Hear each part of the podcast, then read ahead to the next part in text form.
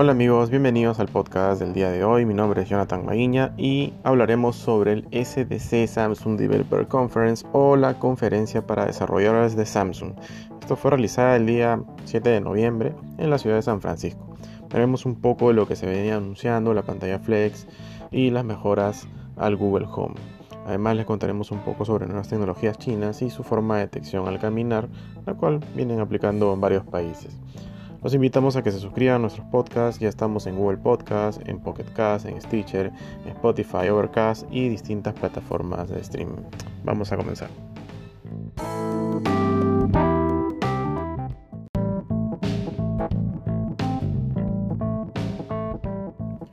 Bueno, comencemos hablando sobre el SDC que ya habíamos mencionado, desarrollado en Londres el 7 de noviembre. Bueno, todo comenzó con el presidente y CEO de, Samsung, DJ Co, dándonos una pequeña introducción de lo que era Connecting Thinking, Open Collaboration y bueno, developers para las fundaciones que ellos han estado manejando, ¿no? Y la importancia sobre la pasión por las nuevas tecnologías. Hubo una pequeña premiación también a algunos desarrolladores que habían participado en, en algunos eventos, ¿no? Eh, también se habló de Bixby, este asistente virtual para Samsung, que ahora se vuelve una mayor ambición para ellos. No sabemos que, bueno, no es lo mismo que Siri de iOS, que ha tenido grandes comparativas. Pero lo que comentan no es una simple IA, sino que seguirán integrando más actividades, por lo que tienen una meta muy codiciada para el 2020, donde ellos esperan de que todos los dispositivos de IA pasarían a ser una plataforma en conjunto o una sola, la cual ellos lo llaman una plataforma de inteligencia artificial escalable. ¿no? Su meta es muy ambiciosa, como lo decimos. Eh, ahora el estar integrado tanto con smartphones, con smart TVs, con smartwatch, con refrigeradoras, con tablets y con speaker el hecho de que, de que Bixby se haga cargo, entre comillas, de los demás suena muy interesante, ¿no? Pero a la vez es con mucha intriga, ¿no? Claro que ellos dicen que, que esto, a su vez, o sea, quieren hacer mayores cosas, pero también necesitan una mayor contratación para más especialistas de IA, ¿no? Además también de sus propios centros de trabajo, ¿no?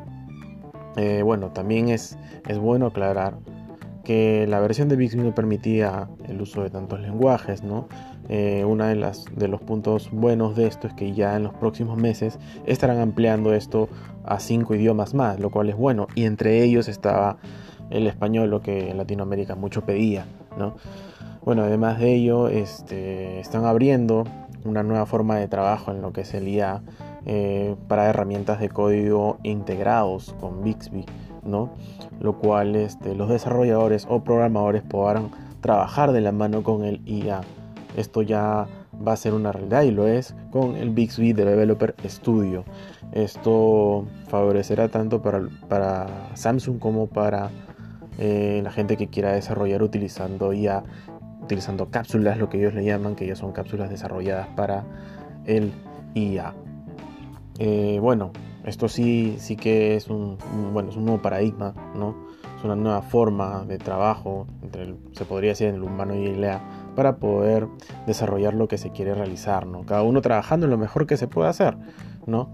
Pero bueno, Samsung lo llama esta forma de trabajo una generación dinámica de programas. También eh, mencionaron dentro del evento eh, el uso y la mejora de el IoT o el Internet de las cosas, ¿no? El lanzamiento del Smart Cloud y el lanzamiento del Smart Apps, ¿no? Lo cual permitirá una mejora en el uso integrado de los dispositivos, ¿no? E incrementará una mejora en la experiencia de usuario, ¿no? Ahora hablando eh, de la experiencia de cómo se vive es que todo esté conectado de una sola plataforma, utilizando el, el Smart, el Smart Apps, que es, es una sola forma de que yo llego a mi casa, aprendo todo con mi app, utilizo o veo eh, qué cosas me faltan en mi, en mi refrigeradora, todo integrado en una sola cosa. Esto también de la mano con el Smart Cloud. También, eh, bueno, se habló un poco también, también bastante de la parte de desarrollo, ¿no? integrando también siempre Bixby de esa mano, pero en este caso han creado un SmartThings Device Kit, lo cual estará integrado también con el Smart Cloud. Esto permitirá de que ya no tengamos que alquilar un ambiente en particular para que nosotros desarrollamos cloud o tendremos que pagar un precio adicional por esto. Esto viene directamente por la parte de Samsung. Y sí, bueno, este, luego de todo lo que se venía hablando del evento y todo lo que decían, eh, se decía mucho de las mejoras del Galaxy y presentaron bueno, una nueva infraestructura con una integración con Harman, ¿no? una mejora del sonido que va a integrar eh, también un localizador, el cual va a ser utilizado con Bixby. ¿no? En el caso que yo le diga, hola Bixby, por favor, este, prende el sonido tal o lo que va el sonido tal, ya va a ir directamente hacia donde yo estoy ubicado. O sea, el sonido va a, ubicar, va ubicarme y va a reproducir eh, la canción o lo que yo quiera mandarle, ¿no? Además, eh, también se tiene una alianza nueva con Spotify para tener una mayor experiencia en conjunto, ¿no? Bueno, luego de, de, toda esta, toda esta sinfín de mejoras de Samsung, fue la presentación y muy buena de esta nueva experiencia, ¿no? El One UI, una nueva forma de interactuar con nuestro smartphone, como decían, como decían el VP de, ingeniería de, Samsung, es que el uso debemos hacerlo simple para el usuario. O sea, no debería ser un smartphone difícil de manejar. ¿Por qué, ¿Por qué, debería convertirse en algo difícil si debería ser algo que nos facilite la vida? ¿no? Eh, en esto ellos han diseñado una forma de experiencia llamada el One Way lo cual va a evitar que se muestren cosas innecesarias, eh, reducir el uso de estar utilizando bueno, el dedo o localizando el dedo de arriba hacia abajo, sino en, en un solo sentido, que sea mucho más fácil estar eh, subiendo y bajando la pantalla, entre otras mejoras. ¿no? Lo que ellos llaman es el focus block, ¿no? que es una forma de que eh, no se pierda esta experiencia para nosotros los consumidores de los smartphones. Así también la reducción de bastantes opciones, como cuando llamas, solamente hay algunas opciones que son las básicas como la, barra, también la están quitando, la barra de búsqueda, etcétera, etcétera. Y bueno, eh, ya finalmente lo que se esperaba, que era un rumor, era el pilar de la noche, ¿no? El Infinity Flex Display, ¿no? Esta, bueno, es una forma, eh, una nueva innovación de nuevas generaciones de smartphones. Es una nueva forma de uso, ¿no?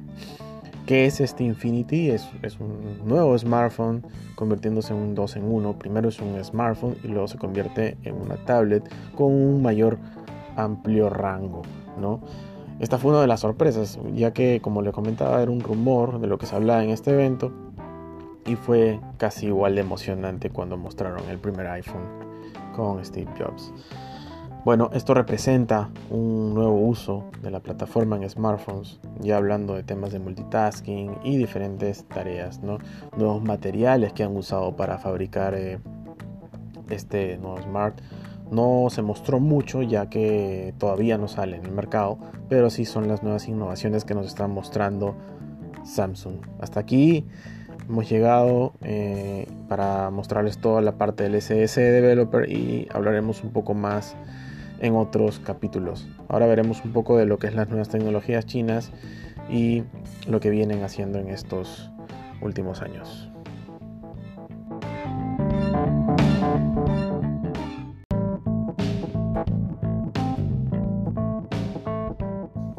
Sí, ahora hablaremos sobre las nuevas tecnologías chinas que vienen siempre con gran repercusión, ¿no? En este caso eh, se le llama el reconocimiento en marcha, ¿no?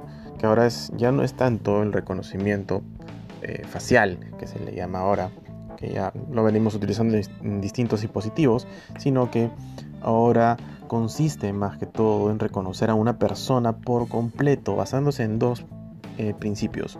El primer principio es la forma de su cuerpo y el segundo principio es en la forma de cómo ella anda o cómo camina ya que estas son dos cosas totalmente distintas. ¿no? Esta es una iniciativa que tuvo el gobierno chino ¿no? y de la mano con el, la inteligencia artificial. ¿no? esto ya, ya lo vienen utilizando en realidad en, distintas eh, localidades de China como Beijing y Shanghái. Eh, esto viene la parte de una empresa, ¿no? software realizada por una empresa de seguridad, Watrix, y su CEO Wang Yonshen. ¿no? Eh, se, habló, se habló mucho sobre, sobre cómo trabajan o cómo funciona que en realidad este sistema puede detectar a una persona por completo entre los dos principios que hemos mencionado hasta 50 metros de distancia. ¿no?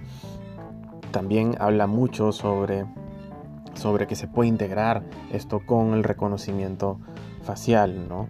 Eh, él habló de que también para que se, se, pueda darle mayor rapidez al desarrollo de esto, recibió eh, una suma de aproximadamente 100 millones de yuanes, ¿no? lo cual querían venderlo y sacarlo al mercado lo más rápido posible. ¿no? Ahora recordemos que esta no es una tecnología nueva, hay varios países que han venido investigando esto, tanto como Japón, el Reino Unido, inclusive el mismo Estados Unidos, eh, sobre esto, pero no han venido dándole la consistencia adecuada. ¿no? Eh, esto igual es una gran innovación que queríamos mejorar, eh, mencionarles, perdón, y bueno, ayudaría bastante al tema de la vigilancia, ¿no? Eh, de todas maneras, un reconocimiento facial más un reconocimiento de, la, de, completo por la persona ya sería algo imposible de que, de que alguien lo pueda clonar, ¿no? Pero sí, ya no cabe duda que China siempre nos sorprende cada día. Bueno amigos, esto ha sido todo por hoy eh, en este podcast. Esperemos les haya gustado y no se olviden de seguirnos en nuestras redes como Facebook, Twitter, Instagram y los demás podcasts que tenemos. Muchas gracias.